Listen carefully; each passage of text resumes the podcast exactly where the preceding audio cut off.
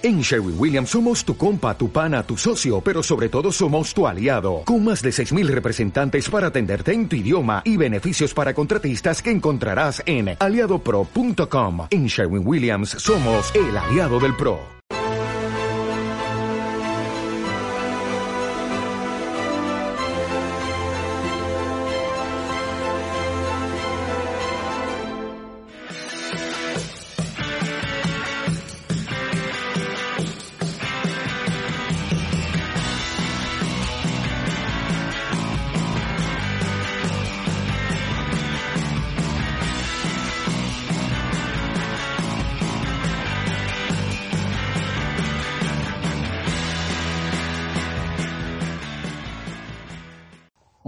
Noches. Eh, iniciamos hoy el segundo capítulo de Desmontando la leyenda negra antiespañola. Eh, lo de antiespañola casi es una redundancia, como, como ustedes eh, ya saben. Y hoy contamos con la presencia de Jesús Lainz, un historiador ya de largo recorrido, con una obra muy extensa, muy centrada sobre todo en aspectos que tienen que ver directamente con, con los temas que tratamos en este programa. Mm, inició su andadura eh, como, escritor, al margen ya de, los artículos que, ha publicado en revistas, pues con un libro muy exitoso titulado Adiós España. Y el último eh, pues está centrado en, el saqueo que han tenido las élites catalanistas de las, arcas estatales y, en fin, lo que él ha, ha denominado el privilegio catalán, un libro que ha contado con una segunda edición eh, ampliada y que recoge pues todos estos procesos de los cuales podemos extraer muchas de las eh, eh, ense muchas enseñanzas para el, para el, presente en marcha. Bien, y yo eh, lo primero, darte las buenas noches, Jesús, agradecerte la, la presencia en este programa. Muchas gracias, Iván. Un placer. y te voy a leer un texto a ver qué, qué opinas y qué te evoca. Mm, es, un, es, una intervención que se produjo el 19 de septiembre de, del año 2013 y que dice lo siguiente. La identidad de España para la izquierda, una vez que terminó la guerra civil, está perdida. No sirve para hacer política en Cataluña, en Galicia y en el País Vasco, y es un agregador con el que gana la derecha. No sé si os dais cuenta. Yo cada vez que voy a los medios de comunicación hago, vamos, contorsionismo para no decir eh, esos patriotas de pulserita roja, igualdad, que venden la soberanía a Bruselas. Ser patriota es defender los servicios públicos. Ser patriota es defender los derechos sociales. Pero yo no puedo decir España. Yo no puedo decir España. Yo no puedo utilizar la bandera roja igualdad. Yo puedo tensar y decir yo soy patriota de la democracia y por eso estoy a favor del derecho a decidir y de que la educación y la sanidad sea pública. La respuesta es no, no hay nada que hacer. Perdimos la guerra. Me imagino que conoces esa intervención. Disculpa, me estaban llamando, lo he, lo he colgado, perdón. Esto, sí, lo conozco, lo conozco. Es de don Pablo Iglesias Turrión. Esta es una de, de, declaración de nuestro vicepresidente del gobierno, del gobierno de la, de la, nación española, nación que le produce alergia, empezando por su propio nombre, ¿no? Entonces es una cuestión absolutamente mm, de psiquiátrico que solamente sucede en España. Eh, si se explica esto en cualquier lugar de Europa, eh, que, que, uno es alérgico a la nación a la que pretende gobernar, pues evidentemente pensarían que es un señor a la que hay que ponerle una camisa de fuerzas y meterle en un psiquiátrico, ¿no? Tiene que tener algún, algún problema mental que hay que curar. Entonces esto sucede en España desde efectivamente la guerra civil, y claro, lo que habría que preguntar es por qué esto sucede aquí y no sucede, por ejemplo, en Francia. ¿Por qué en Francia o en Italia a ningún partido político se le ocurre identificar determinada época de su historia o determinado gobierno con la nación en general? Es como si uh -huh. un francés pensara que, que, que Francia es Carlomagno y Carlomagno es Francia o Napoleón, me da igual, o Luis XIV, el, el, que queramos, y que por lo tanto todo lo que caiga fuera de eso ya no es Francia, ¿no? Entonces, eh, es una, bueno, es una patología, es una patología política que evidentemente tiene un fuerte com componente psicológico. Entonces, el, el, problema con el que nos encontramos en España y que también resumió nuestro vicepresidente es que la mitad de la nación tiene alergia a sí misma. La mitad de la nación española, eso, eso que se supone que es la izquierda, eh, tiene alergia a, ser español, ¿no? evidentemente esto es más de los, de los dirigentes políticos que de los votantes. Evidentemente con los votantes no pasa. Bueno, no pasa en el 100%, pasa en una buena, en una buena cantidad pero en el, en el, en el espectro, digamos, o en, el, en la casta, si se me permite la palabra mm, iglesista, en la casta izquierdista es evidente. Es decir, eh, todos estos malabarismos, todos estos contorsionismos que dice Pablo Iglesias, no los ha hecho solo él. Lo lleva haciendo la izquierda 40 años. Bueno, 40 no, 70. Es decir, no hay más que ver los documentos del PSOE de los años 60 y 70, como no dicen la palabra España, dicen Estado español, España no es la nación, la nación son las partes que la componen, España es solamente el Estado, la cáscara que las engloba, pero esto es, esto es viejo, esto, esto no se lo ha inventado Pablo Iglesias ni, Pedro Sánchez. Sí, bueno, eh, y además este programa eh, es oportuno mm, porque está conectado a una noticia que hemos conocido eh, pues esta misma semana y es pues que Largo Caballero es un personaje histórico, lógicamente, que se libra de los efectos de una ley llamada de memoria histórica, yo que eh, reconozco el magisterio de Gustavo Bueno, pues me, atengo a su análisis diciendo que es una auténtica contradicción, mm, pero que sirve pues para señalar a unos y no a otros mm, y, que, nos da pie perfectamente a introducir en escena en, nuestro programa a Niceto Alcalá Zamora, un señor del cual tú sabes mucho y nos vas a ilustrar hoy, un señor que siendo monárquico sí que eh, pudo decir España tanto durante el, periodo, de, Alfonso XIII mm, e incluso siendo muy crítico con, ese monarca, como fue él, pero también como presidente de la mitificada y bendecida segunda, hay que incidir en lo de segunda porque parece ser que eh, mucha gente ignora la, la Primera República de catastróficos y cantonalistas resultados. Y como digo, pues en esa Segunda República el presidente es un hombre derechista que sabe eh, mantenerse mm, hasta donde pudo en aquellos turbulentos años escasos que duró la Segunda República. Entonces me parece que es pertinente hablar de Niceto Alcalá Zamora, que además eh, pues tiene, mm, tenemos el conocimiento parcial de sus diarios. Esa es otra cuestión que quisiera abordar contigo hoy, eh, porque cómo se selecciona y cómo se corta eh, debidamente la información. Eh, bueno, pues con todos estos elementos yo te lanzaría la primera pregunta y es que me dieras tu opinión de, la memoria histórica y que, y que, sobre todo, de la legislación, que es lo más, lo más increíble, la legislación sobre el pasado, tú que eres historiador, y de cómo afecta de manera dispar a unos y a otros. En fin, te lanzo esa especie de, de, madeja para que tú tires del hilo que mejor te convenga. Eh, oceánico tema, pero vamos a intentar ser breves. Esto, eh, en el 2007, cuando eh, se aprobó la ley de memoria histórica, me llamaron aquí para una cadena de televisión local en Santander mm, para que fuera, digamos, en, el bando de los que estaban en contra de la memoria histórica porque resultó que para ir a defender el bando que estaba a favor había piñas, había tortas, todo el mundo quería ir, pero por el lado contrario no, no quería ir nadie, porque los del Partido Popular se habían negado a participar en debates en contra de la ley de, memoria histórica. Entonces me llamaron a mí, yo les, les, aclaré que yo no tenía nada que ver con el, con el Partido Popular, que yo no era miembro del Partido Popular ni nada, pero eh, que, los que tenían que ir eran ellos, que son los que, los que se supone que tenían que manifestarse al respecto en el Parlamento y en mil sitios más. Bueno, pero como no lo habían encontrado, bueno, final, finalmente fui, ¿no? No como representante del Partido Popular, me Dios y que quede clara la, la cuestión, sino como, eso, como opinador totalmente, totalmente ajeno a los partidos políticos. Pues bien, en ese programa que ya han pasado 13 años, recuerdo que la clave de la cuestión era, bueno, hubo dos claves. La, la primera, que era una ley de venganza histórica.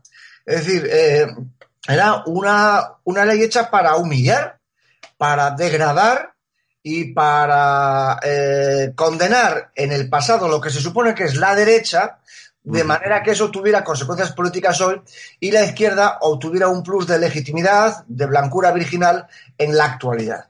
Entonces yo eh, lo, que quise, lo que quise decir es que era la ley del embudo, ¿eh? lo estrecho para unos y lo ancho para otros. Ahora con lo del largo caballero de hoy, pues se ha, vuelto, se ha vuelto a demostrar, ¿no? Y la segunda cuestión es que con esta ley de memoria histórica lo que se estaba haciendo era cargarse la transición ¿eh? y sobre todo la, la, la figura del rey. ¿eh? Porque, claro, el, la monarquía es producto de la restauración que, que, trajo la victoria de Franco en el, en el 39. Pero, en fin, eh, digamos que esto ya estaba claro hace, hace 13 años y por si no hubiera habido mil y un uh, confirmaciones, lo de hoy está clarísimo, ¿no? Cuando este, ¿cómo se llama? Fernández Contreras, no, ¿cómo se llama? Contreras, el diputado de Vox que, que interpeló al, al, Francisco Contreras. Fra Francisco Contreras, pensaba que tenía un, un apellido en medio, perdón.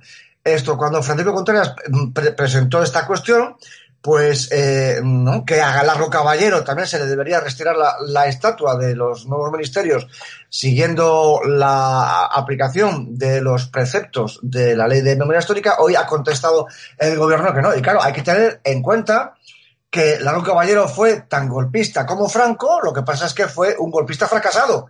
Franco fue un golpista exitoso. Entonces, en España se premia al golpista fracasado y se le pone una estatua. Pero ojo, el golpista fracasado dijo, entre otras cosas, las tengo aquí delante, frases como, quiero decirles a las derechas que si triunfan tendremos que ir a la guerra civil, la clase obrera debe adueñarse del poder político convencida de que la democracia es incompatible con el socialismo, frase que, por cierto, habría que subrayar, la democracia es incompatible con el socialismo, la transformación total del país no se puede hacer echando papeletas en las urnas y no, no creemos en la democracia y tampoco creemos en la libertad. Entonces, estas son palabras de largo caballero. Y sin embargo, este señor se supone que es el defensor de la democracia y de la libertad, porque el argumento que han dado hoy para decir que no se tira la estatua es este.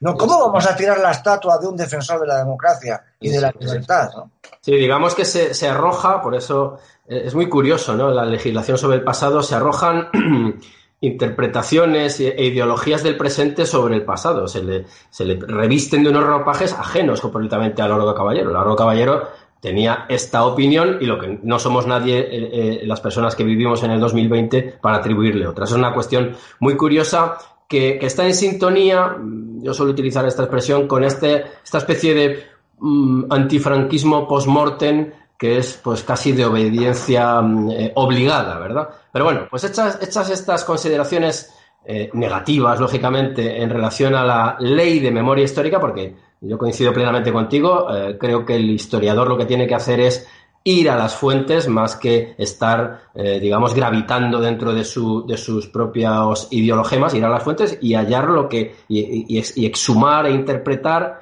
y reinterpretar lo que halle, no, pero no, no, no ajustarlo como un hecho de propuesto a, a, sus, sus ideas, que es lo que se suele hacer. Bueno, yo creo que hechas esta, estos, eh, dados estos pases de recibo al, al, asunto, creo que habría que entrar de lleno en esta figura, la de, la de Alcalá Zamora, que en cierto modo, y dados los paralelismos que se, que se establecen con aquella época, unos paralelismos que tienen pues sus limitaciones. No estamos en el contexto eh, de los años 30, evidentemente, estamos en una realidad muy diferente, pero conviene, ya que, ya que estamos atrapados en esta legislación e, e, y prismas interpretativos del pasado, pues intentar presentar al, al Niceto Alcalá Zamora más próximo a su realidad. Eh, la pregunta es obligada. A ver, en dos trazos, ¿quién fue, quién era, quién, quién fue Niceto Alcalá Zamora? Antes de responder a esta última pregunta, yo creo que convendría apuntar una cosa muy sencilla y es que el propio Niceto Alcalá Zamora, presidente de la República, señaló como principales responsables de la guerra civil a Largo Caballero, a Indalecio Prieto y a Manuel Azaña. Quiero decir que eh, para enlazar con lo que estamos hablando de, de Largo Caballero, no nos olvidemos que fue la persona que más agitó la guerra civil y que incluso el propio presidente de la República, el presidente de su bando, señaló que él, Indalecio Preto y Manuel Azaña habían sido los causantes de la guerra civil y que no tenían ningún derecho a quejarse de que hubiera llegado un 18 de julio. Una vez dicho esto, te respondo a la pregunta. Alcalá Zamora fue un jurista cordobés que nació en 1877, que mm, eh, eh, llegó a, a ministro de la monarquía en dos ocasiones, en los dos con eh, el presidente de gobierno Manuel García Prieto. Del 17 al 18 fue ministro de Fomento y del 22 al 23 fue ministro de la Guerra. Digamos que cesó precisamente por el golpe de Estado de, de Primo de Rivera. Y curiosamente, y este es un primer dato muy interesante que además nos sirve para hacerle paralelismo con lo que está pasando hoy en España, Sí, sí, ahí voy, ahí en voy. especial con Pablo Iglesias, ¿no? Este señor, en el, eh, en el año 28, fue llamado por el, eh, por el dictador Primo de Rivera para que formara parte del, Consejo de Estado, del Consejo de Estado del, de, de la dictadura. Y eh, Alcalá Zamora, ministro, ex ministro monárquico, se negó porque dijo que él no podía eh, formar parte de un, un gobierno que, de- que debería jurar fidelidad a un perjuro. Y se estaba refiriendo a Alfonso XIII. Porque como Alfonso XIII había vulnerado la Constitución al admitir la dictadura de Primo de Rivera, él dijo, yo no puedo jurar a un perjuro, no puedo, no puedo jurar fidelidad a un perjuro. Y se negó a formar parte del gobierno de Primo de Rivera. Cosa que Largo Caballero, y vol- volvemos al origen de la cuestión, no hizo. Largo, Largo Caballero, el, eh, perdón, el PSOE fue el único partido permitido durante la, dictadura. Hay que tenerlo claro, ¿eh? hombre, aparte de la Unión Patriótica, digamos, el partido institucional, pero el único partido previo que se permitió fue el Partido Socialista Obrero Español y su presidente, Largo, Caballero, fue miembro del Consejo de Estado de Primo de Rivera, cosa que este, Alcalá Zamora no. Y esto fue lo que le eh, posibilitó adquirir la autoridad y la legitimidad que poco tiempo después le llevaría a ser el presidente de la, del gobierno provisional en el año 31 y, y posteriormente el primer presidente de la Segunda República.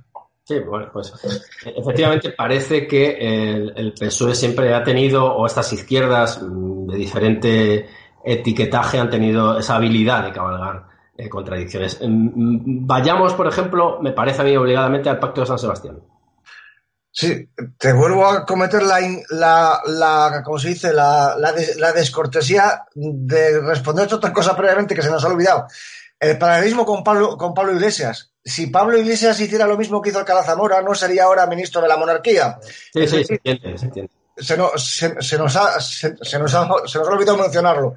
Este no quiso ser, por cuestiones de, de, de principios, ministro de una monarquía que ya había perdido la legitimidad, mientras que eh, el amigo Iglesias no, ¿no? Pero bueno, pacto de San Sebastián, perdona por la digresión, pero era para no dejar el fleco suelto. El, el pacto de, Tenemos un público mm, que, que, que, advierte esas sutilezas, pero bueno, está bien que las, que las. No, lo que pasa es que no quiero desautorizar al señor entrevistador, que es la máxima autoridad eh, en esta materia. El pacto de San Sebastián fue el pacto que en el verano del 30 firman en, en, eh, en, en San Sebastián las fuerzas eh, contrarias a la monarquía. ¿no? Que pues, pues, desde el, el partido derecha liberal republicana de, del propio Alcalá Zamora y Miguel Maura, a pues eh, los separatistas catalanes eh, y so, sobre todo la, la, izquierda, evidentemente. Y entonces de aquel pacto de San Sebastián, de verano del 30 a agosto del 30, surge el Comité Revolucionario, eh, que luego daría lugar al gobierno provisional de la neonata república en el, el 14 de abril del, del 31 y nombran presidente provisional a Alcalá Zamora. Y entonces fue, eh, es curioso que Manuel Azaña, eh, después del golpe de Estado, de, de, del frustrado golpe de Estado de Jaca y Cuatro Vientos de diciembre del 30, desaparece bajo la tierra, mientras que los, los demás fueron encarcelados. Manuel Azaña de, desapareció bajo tierra y solamente apareció muerto de miedo el 14 de abril del, del 31. Eh, yo te quería, vamos, exprimir un poquito más. Vamos a ver, ¿cómo eh, son capaces todas esas facciones que buscan eh, objetivos diferentes de cohabitar bajo ese pacto? Bueno, el, el, enemigo era común, había que acabar con la, con la monarquía y por lo tanto, cada uno tenía, como es lógico, sus, sus intereses. Por ejemplo, la condición que pusieron los separatistas catalanes para, para ir en, en, unión con ellos era el, el, estatuto, el estatuto de autonomía. Que por cierto, interesante paralelismo con la actualidad. hay que tener en cuenta que los estatutos de autonomía de hoy, del régimen del 78, se fundan en la imitación y la legitimidad de los estatutos republicanos, estatutos que fueron arrancados, digamos, por chantaje. ¿no? Es decir, sí, sí, yo apoyo eh, la llegada de la República siempre y cuando nos concedas el estatuto de autonomía, ¿no? Eso es, eso es. Es que quería abundar en eso porque eh, lo curioso en España, eh, voy a hacer la digresión yo, es cómo parece ser que hay un, una época muy concreta histórica donde está toda la fuente de la legitimidad y que a ella hay que acudir sistemáticamente. Cuando, cuando insisto en que los, los, la realidad y la realidad nacional e internacional son completamente diferentes. No estamos, eh, no tenemos una revolución soviética recién brotada en ningún sitio, estamos en otro contexto. Entonces, es curiosísimo cómo una y otra vez, tanto derechas como izquierdas, eh, en sus diferentes especies, eh, apelan constantemente a la, a la, Segunda República, pero yo quería, por eso quería ceñirte un poco al Pacto de San Sebastián, como todo eso ya viene prefigurado un poquito antes, un poquito antes y solo se trata de, solo entre comillas, de eh, empujar a, a, Alfonso XIII para dar paso a, una vez que se quita esa figura simbólica, que es algo que hoy también se está intentando dar, no nos engañemos, por eso volvemos otra vez a paralelismos eh, que no son eh, puras identidades, pero bueno, que se entienden, ¿no? Cómo todos tenían unos intereses diferentes, pero que confluían pues en la necesidad de eliminar al monarca. Me gustaría que trataras un poquito también cómo se llega eh, a expulsar a esa figura del tablero político español. Lo digo porque hoy también la figura de Felipe VI, que es, no olvidemos, aquel eh, compatriota nuestro que aparece en televisión española y no utiliza la palabra diálogo en el contexto del golpe eh, de los lazis, me gustaría pues que nos describieras eh, rápidamente cómo se consigue que un rey que evidentemente había caído en el borboneo y en muchas otras cosas, pues acaba siendo desplazado. Y ahí se abren una serie de procesos que todavía siguen en curso porque el franquismo es una, es una especie de paréntesis oscuro pues del cual casi es mejor no hablar porque parece ser que el franquismo es igual el día 1 de abril de 39 que, que el 20 de noviembre de 75, cosa que es absurda, pero que mm, es lo que conviene, esa grosera interpretación, para regresar a aquellos días. Sí, la eliminación de Alfonso XIII era como si se eliminara la historia de España con él. Es decir, y, aquí entramos ya en territorios negrolegendarios, ¿no? La monarquía representaba toda la España que había que barrer, toda la España errónea, toda la España equivocada que había existido durante todos los siglos anteriores y por lo tanto la monarquía era lo que había que quitar de en medio para poder regenerar España. Por eso, eh, claro, tengamos en, cuenta que eh, la caída de la monarquía fue la última consecuencia del 98, se podría decir, 32, tres años después, pero claro, la gran crisis del, del 98 eh, y la gran depresión nacional del 98 llegó hasta el año 31 y claro, una de las causas fundamentales del éxito de la, de la República, del éxito, digamos, del apoyo popular a la República en el 31 es que era una especie como de borrón y cuenta nueva con todos los fracasos de la historia de España reciente, fundamentalmente el 98, y evidentemente a la, a la, monarquía se le achacaba todos los males históricos de España, el catolicismo, el imperio, etcétera, etcétera. Entonces, por eso, con la caída de Alfonso XIII se pretendía hacer borrón y cuenta nueva. Hoy en día pasa exactamente, exactamente lo mismo, ¿no? Eh, Felipe VI es el gran obstáculo para poder hacer borrón y cuenta nueva con, con la historia de España y con la estructura política de España. Y mm, en, tocándolo de nuevo con el tema de los separatismos, es curioso que en el año 30 y, eh, eh, eh, perdón, en el año 78, cuando se hace la Constitución, se consideran nacionalidades históricas a cuáles, a las que aparecen en el escudo de España, como sería lógico. Castilla, León, Navarra y Aragón. No. Resulta que esas y, y Granada, bueno, bien.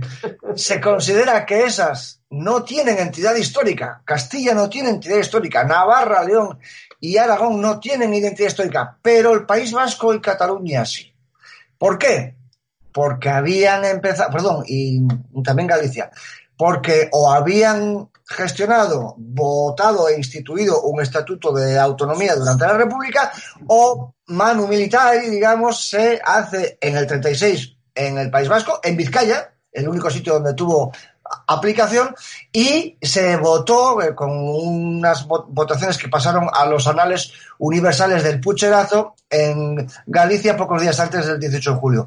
Entonces resulta que la única razón de legitimidad histórica de esas tres, de esas tres regiones son, era haber tenido estatuto en el, en, el, en el 36.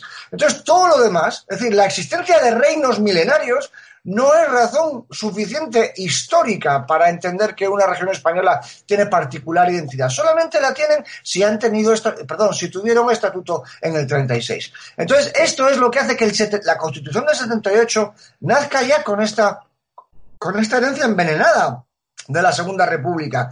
Y eso es, evidentemente, eh, un pecado original de la Constitución del 78 cuyas consecuencias seguimos viendo hoy y cada vez se, se, agravan más, ¿no? Y luego, respecto a la figura de, de Felipe VI, está clarísimo, y nunca mejor dicho, perdón, nunca más claro que desde el 1 de octubre del 17. Es decir, cuando Su Majestad el Rey tuvo la inmensa eh, el inmenso acierto de no mencionar la palabra diálogo y de decir hay unos gobernantes que están saltando el Estado de Derecho, porque se suele criticar a Felipe VI, sobre todo allí en nuestras fronteras, que no se enteran de qué va la cosa y que además no hablan español y por lo tanto no pueden entender el discurso del rey, eh, suelen decirse, claro, es que el, rey Felipe VI tomó partido por, unas, por unos partidos en contra de otros. No, no es así. Su Majestad Felipe VI no tomó partido por ningún partido ni por ninguna acción política. Lo único que dijo es que los gobernantes catalanes estaban saltándose las leyes y la Constitución. Nada más. Entonces, claro, la, la, figura de rey es esencial para cargárselo todo. Y por eso es importantísimo subrayar esta cuestión. Sí, bueno, y, yo pues eh, cogiendo tu argumento, eh, coincido plenamente en que hay un trasfondo negro legendario evidente. Eh, voy a intentar hacerte retroceder a los años 30, Jesús, em, eh, en la consideración que se tiene, por ejemplo, de Castilla.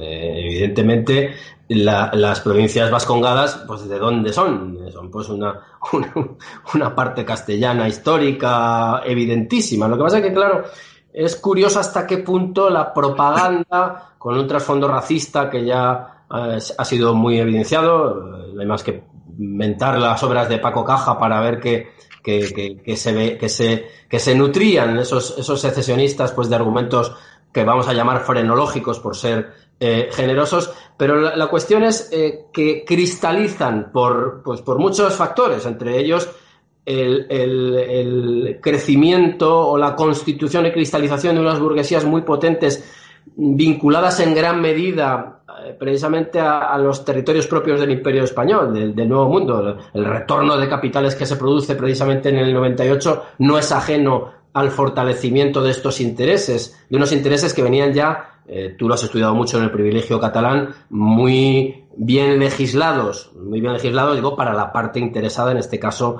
los comerciantes eh, catalanes. Pero bueno, vamos a intentar regresar a los años de, de, Alcalá, de Alcalá Zamora. Finalmente se le da un ultimátum a Alfonso XIII que acepta, no tiene otro remedio, y desaparece de la escena. Ello coloca, eh, por motivos probablemente de equilibrio de esas fuerzas eh, eh, visibles en, San Sebastián, a, Aniceto Alcalá Zamora en el centro de la escena. ¿Podrías describirnos un poco de qué modo adquiere él esa centralidad y cómo la va, cómo la va perdiendo? Mm. Bueno, desde el principio Alcalá Zamora, digamos que gobernó a contrapelo, ¿no? Ya desde el principio eh, eh, se opuso a una gran cantidad de artículos de la Constitución. Eh, años después, en el 36, escribiría, cuando fue destituido para ser nombrado Azaña presidente, escribió un libro titulado Los defectos de la Constitución de 1931. No olvidemos que él era jurista. Entonces escribió un artículo desde, perdón, un libro desde el punto de vista de un jurista deslegitimando o criticando los errores de la Constitución. Uno de los fundamentales, bueno, por, supuesto, hay que recordar él era católico y entonces siempre criticó la deriva anticlerical de la Segunda República ya desde, desde la Constitución, ¿no? Y luego también criticó que se había pretendido legislar sectariamente para mortificar, además lo, lo dijo textualmente así, para mortificar a la, a la derecha, no para conseguir un gran acuerdo nacional, y luego porque además consideró que la Constitución tenía una enorme cantidad de, artículos, digamos, de, tinte colectivista, eh, pensados, pues eso, por los comunistas y los socialistas que los habían redactado para ir convirtiendo paulatinamente el, régimen el régimen democrático en un régimen socialistizante, ¿no? Y entonces, eh, bueno, la, la, frase textual de Alcalá Zamora sobre esto fue que la Constitución había sido un trágala para mortificar, agredir e injuriar, e injuriar a la derecha. ¿no? Entonces él ya desde un principio eh, tuvo esta, digamos, pega frente a, la, a el, nuevo, a el nuevo régimen. Eh, por ejemplo, durante la, la, discusión constitucional, Álvaro de Albornoz, un, un, diputado radical socialista, ojo, no confundir con Claudio Sánchez de Albornoz, eh, el historiador, Álvaro de Albornoz, eh, mm, eh, durante el debate constitucional, dijo que, que, lo único fecundo y lo único moral era la guerra civil y que no lo negaban y que invitaba a la derecha a ir a la guerra civil si no le gustaba la constitución que les habían impuesto, porque era la única manera de hacer las cosas bien, de hacer las cosas desde un punto de vista ético. Y esto también lo reprochó amargamente Alcalá Zamora. Luego, por supuesto, Alcalá Zamora también eh, muy amargamente la primera oleada de incendios y de destrucciones de, conventos en Madrid en, mayo del, del, 31, un mes después de proclamada la República, denunció también lo que consideró influencia negativa de la masonería, porque dijo que eh, que todo lo que tenía de inteligente la masonería era, era, era ineficaz, digamos, era, era risible y sin embargo todo lo que tenía de, pernicioso había sido muy influyente en la, en la constitución de la Segunda República. Y mm, denunció el que consideró que era el mal original de la Segunda República, que era la intención de la izquierda de considerarse la única legitimada para gobernarla. De ahí, de ahí su participación en eh, el apartamento de Gil Robles cuando gana las elecciones del 33. Claro, es, de eso quería yo hablarte. Vamos a ver, efectivamente, eh, Niceto Alcalá Zamora es quien tú dices que es. Efectivamente es un, un señor pues de unos orígenes liberales, entendiendo el liberalismo también pues con las dificultades que entraña este vocablo. Es, el liberalismo es a veces muy, muy de perfiles muy borrosos, pero bueno, vamos a, admitir ese término. Es inequívocamente un, un, señor católico, pero, pero mm, parece que eh, es demasiado condescendiente con las izquierdas. Eso es una, una cuestión que se ha debatido muchísimo y que se, y que se, y que se ha explicado desde eh, posiciones probablemente psicologistas. ¿Eh? es un complejo, es un complejo que se tiene. En fin, hoy por hoy también se habla mucho de esto, de cobardía, valentía, arrojo, falta de, audacia, condiciones psicológicas de cada gobernante que evidentemente influyen, pero que a mí me parece que no lo explican todo. Yo te quería hacer una pregunta muy complicada. Eh, ¿Qué hay más allá de los propios prejuicios eh, eh, o, elementos psicológicos en esta especie de mm, síndrome de Estocolmo, por llamarlo de algún modo, que sufren, dice todo Alcalá Zamora, si es que estás de acuerdo en que lo sufren? Totalmente. Me alegro mucho de que hagas esta pregunta porque efectivamente es una de las claves del fracaso de la, Segunda República, porque Alcalá Zamora siempre se empeñó en no pasar por un tipo derechista, cuando lo era. Es más, él era del Partido Derecha Liberal Republicana y, sin embargo siempre intentó enemistarse y ponerse enfrente de las, de las derechas, se llevaba muy mal con, con, con Lerroux, con Gil Robles y con Calvo Sotelo, a título personal, digamos, y siempre intentó barrer hacia la izquierda. La prueba de ello está en que cuando en el 33 gana la, la CEDA las, las elecciones, él se somete a las presiones de la izquierda y no llama a Gil Robles a gobernar. Hay que tener en cuenta que la Constitución del 31 daba gran poder al, al presidente de la República para, para nombrar presidentes. Entonces, eh, hasta el punto de que se pasó por el forro el hecho de que el partido más votado había sido la CEDA. Y sin embargo, le da, eh, le, eh, nombra, nombra presidentes a los de el segundo partido más votado, el Partido Radical de Lerroux. Entonces, ahí se pliega a la voluntad de la izquierda y, eh, claro, esto lleva a lo, a lo que luego llegó, a la, a la revolución del 34 y a la, a la, a la revancha, digamos, de las elecciones de, de las fraudulentas elecciones de febrero del, del 36. Pero eh, se me ha ido un santo cielo, iba a decir una cosa interesante sobre esto del síndrome de Estocolmo. Eh, ay, Dios mío, que ahora mismo se me ha ido el santo al cielo. Pero en fin, lo más, lo más importante de la, de la cuestión es que efectivamente él eh, siempre pretendió eh, em, poner a la derecha una especie como de San Benito de que como no era lo suficientemente republicana, claro.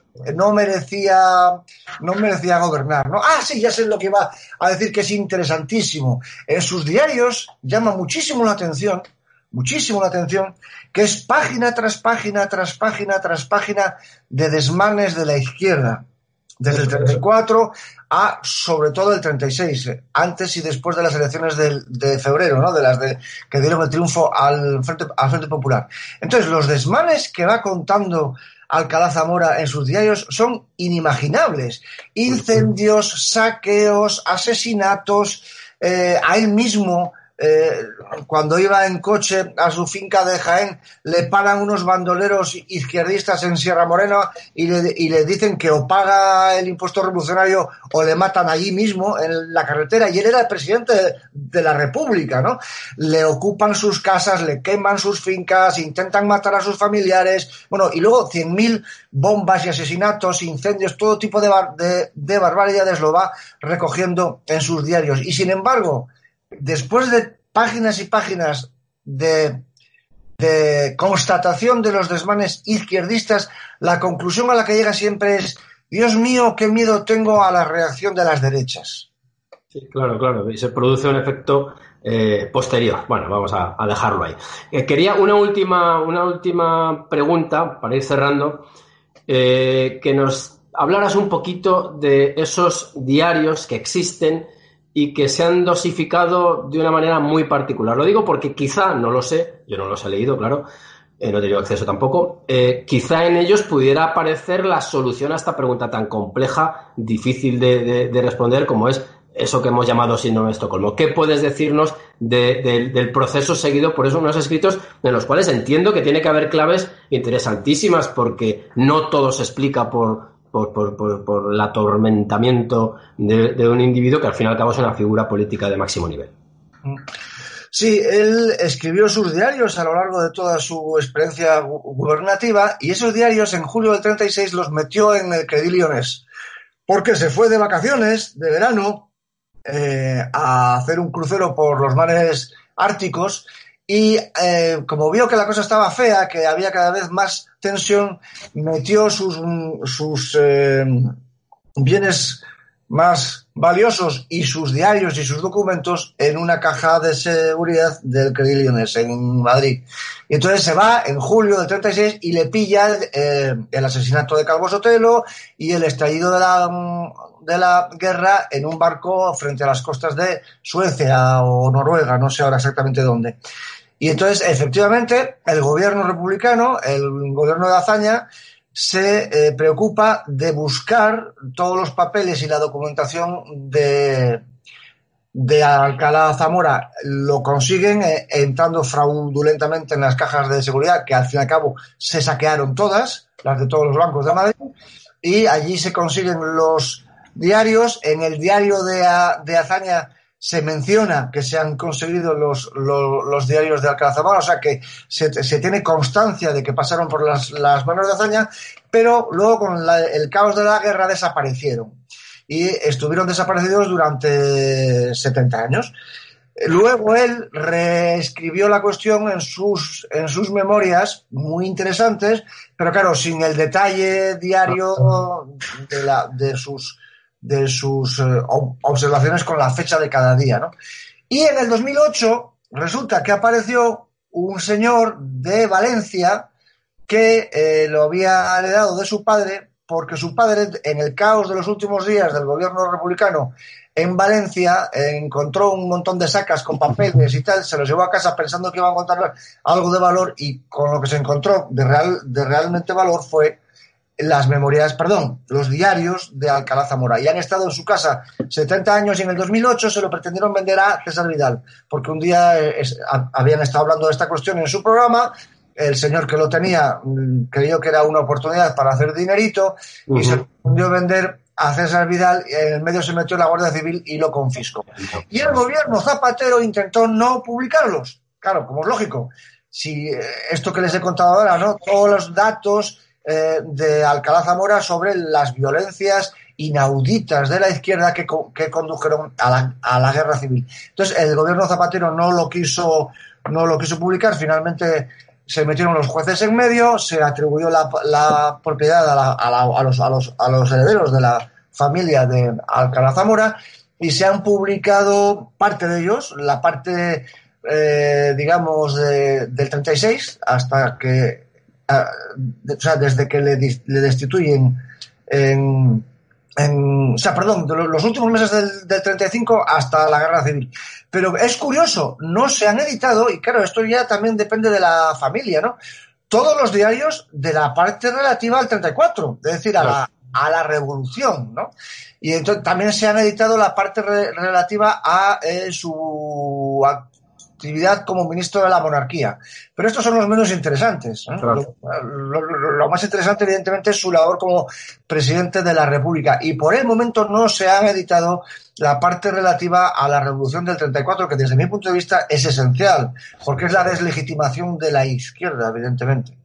Muy bien, Jesús. Pues eh, eh, exhortamos a quien le corresponda que se, a que se publiquen esos diarios por una cuestión de, mero conocimiento, de, la visión interna de aquellos días, porque sería muy esclarecedora.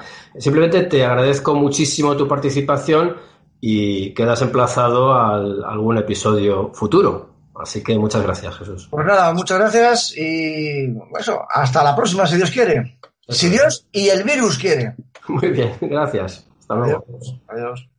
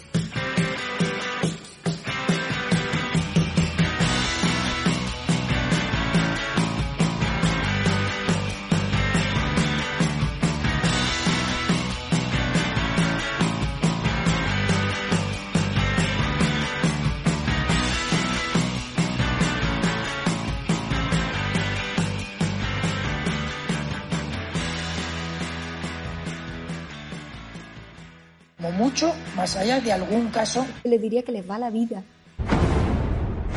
Tenemos un incremento de casos muy significativo. Cada decisión minuto a minuto está siendo la adecuada. No lo puedo explicar. Pueden sentirse protegidos. Esta es la situación que tenemos en la UCI. No conozco el detalle concreto del fármaco. Por referirme a lo que estaba contando. Se tratan de test fiables, homologados. Ya no tiene punto de retorno. La obligación del gobierno es gobernar y gobernar significa decidir. No dormiría por la noche, junto con el 95% de los ciudadanos de este país que tampoco se sentirían tranquilos. Dame los telediarios, uno de los dos telediarios al día